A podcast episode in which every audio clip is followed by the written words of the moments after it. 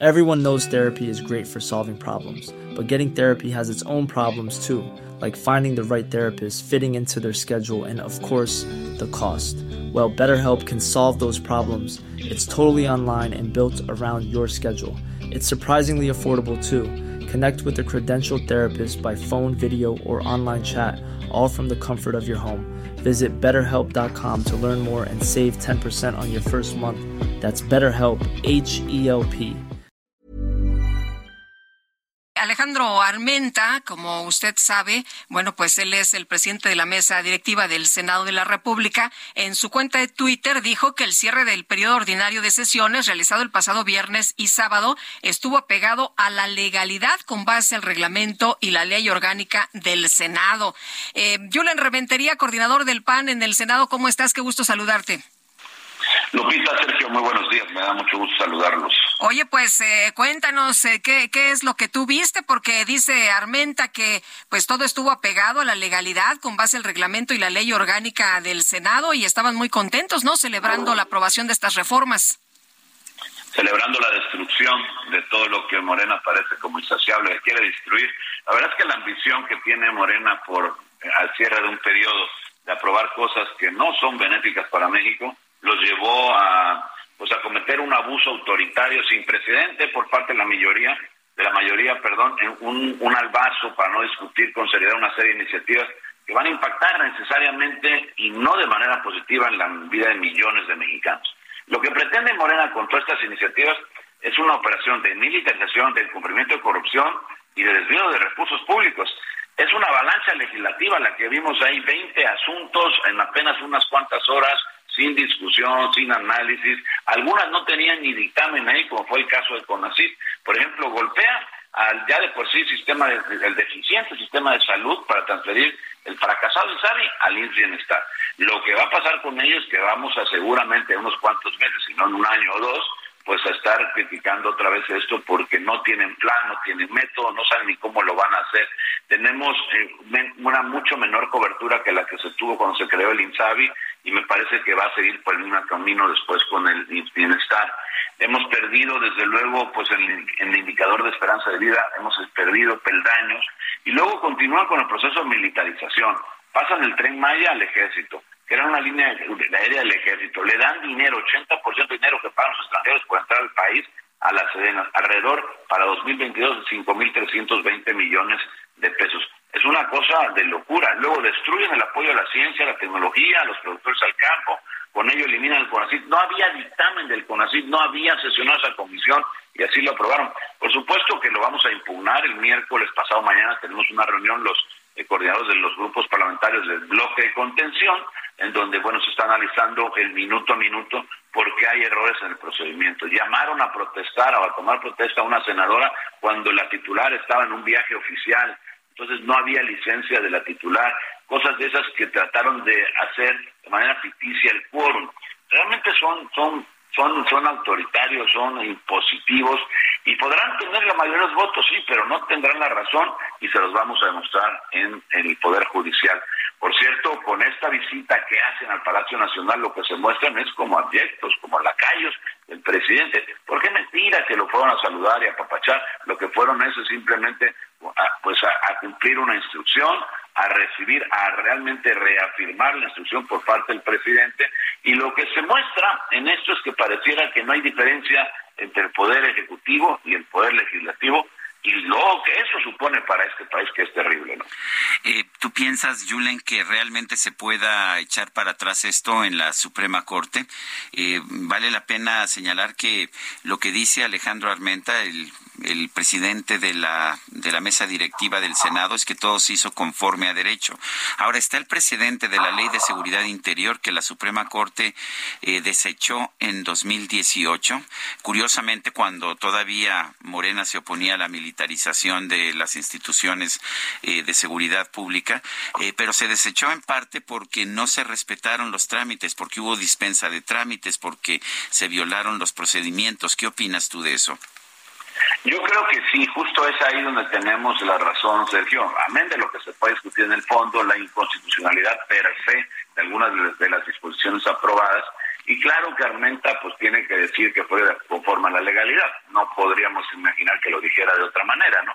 Pero por supuesto que hubo faltas al procedimiento en la Cámara de Senadores y en la Cámara de Diputados, en ambas cámaras.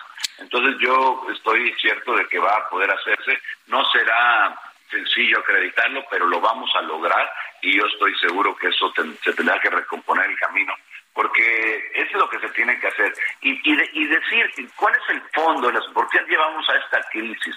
Si hubieran realmente cumplido con su compromiso, se hubiera nombrado a los comisionados del INAI como era el objetivo, hubiéramos actualizado el sistema de transparencia a través del INAI, del Instituto Nacional de Acceso a la Información, y pudiese sesionar válidamente, probablemente se hubieran discutido estas cosas ahí en el Pleno, podrían ellos haber ganado, a lo mejor se hubiera modificado algo, no sé, a lo mejor no, pero habría habido por lo menos un proceso que dignificara en algo, si es que se puede todavía, al Senado de la República. Hoy lo que tenemos vergonzosamente es un Senado que obedece al presidente y no atiende a lo que la gente debiera de interesarle, que es las preocupaciones de su día a día, en salud, en, pues en todo lo que tiene que ver con tecnología, los productores del campo, en fin, todo lo que destruyeron se debía de haber este, en todo caso corregido si hubiera habido algún error, pero no simplemente eliminado, ¿no? Pues sí.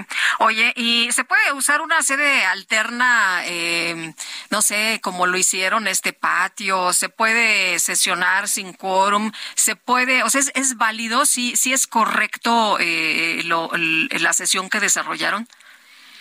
Sesionar sin quórum, por supuesto que no. Y en una sede alterna, pues sí, si alcanzaban en la mayoría o, o digamos el quórum necesario, para poderse trasladar allá. Pero hay muchas dudas respecto a si tenían realmente el quórum en el momento en que determinan trasladarse a otra sesión, eh, todavía en la Cámara de Senadores, que lo hace desde uno de los escaños el presidente Armenta, en donde señala y, y, curiosamente aparece el número 65 en la pantalla, sin que lo podamos todavía o en ese momento haberlo corroborado, porque pues, era una lista enorme, había mucho desorden en ese momento pero lo estamos haciendo con los videos y nosotros sostenemos que en eso también hay muchas dudas.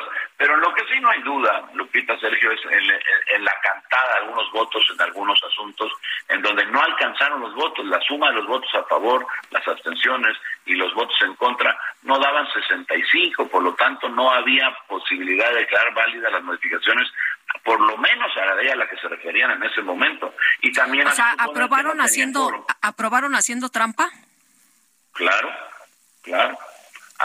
decían una cosa, realmente yo creo que ahí fue un error en la trampa, se equivocaron hasta en la trampa, se equivocaron en la forma, en el fondo y hasta en la trampa también, porque la secretaria Verónica Camino cantó un número de votos que no alcanzaban la mayoría y luego dicen y asientan otro y hablan de otros, entonces bueno, claramente hay discrepancias importantes que esas las vamos a acreditar y pues seguramente se tendrán que venir abajo porque es una burla. La verdad que lo que pasó fue una noche negra, no negrísima para el Senado mexicano, para la vida democrática en este país.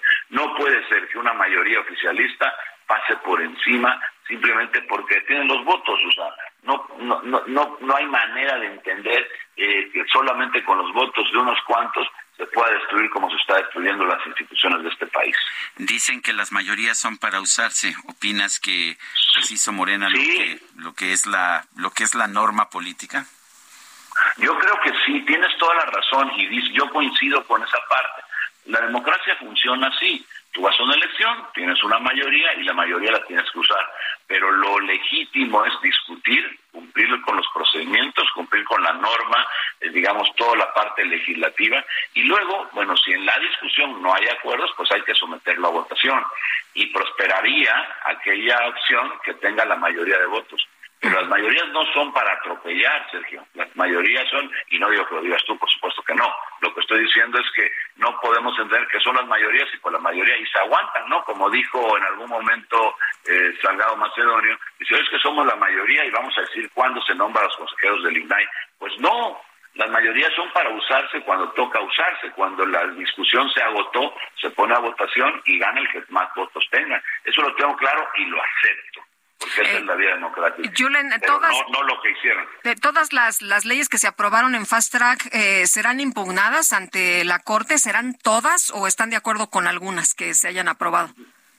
Nosotros queremos dejar a salvo y lo haremos así, procuraremos que así sea, pues la, la 3 de 3, es este que da pues el, la oportunidad a las mujeres de no ser violentadas, en fin, o de los que sean los violentadores ser castigados. De ahí en fuera, pues todas las demás se tendrán que pues, someter a un proceso de revisión exhaustiva y de impugnación, por supuesto. Muy bien. Julen, te agradecemos que hayas platicado con nosotros esta mañana. Buenos días. Al contrario, Lupita, Sergio, la gracioso soy yo y muy buenos días a todos. Gracias. Julen Rementería, coordinador del PAN en el Senado.